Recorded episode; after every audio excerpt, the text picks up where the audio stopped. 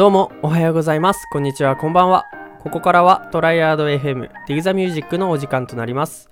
ナビゲーターを務めさせていただきますやぶきちです。 Dig the Music はトライアード FM のメンバーが毎週入れ替わりでテーマを決めて音楽を選曲し Spotify プレイリストをお届けする企画です。突然ですが皆さんエモいという言葉はご存知でしょうか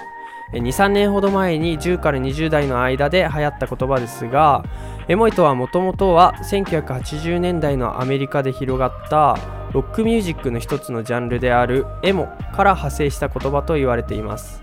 エモは、えー、上書的に心情を吐露するような歌詞が特徴の音楽ジャンルで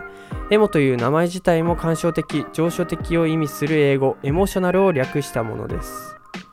マイナビが運営するマイナビティーンズの2018年の10代女子が選ぶトレンドランキングで見事堂々の1位を飾ることとなったエモいですが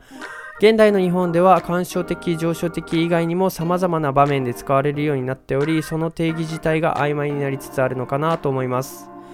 もともと何に対して感傷的上昇的になるかは人によって異なることからふわっとした意味合いになりがちではありますが当然曲に対してもエモいかどうかは個人の感性による部分が大きいのかなと思います。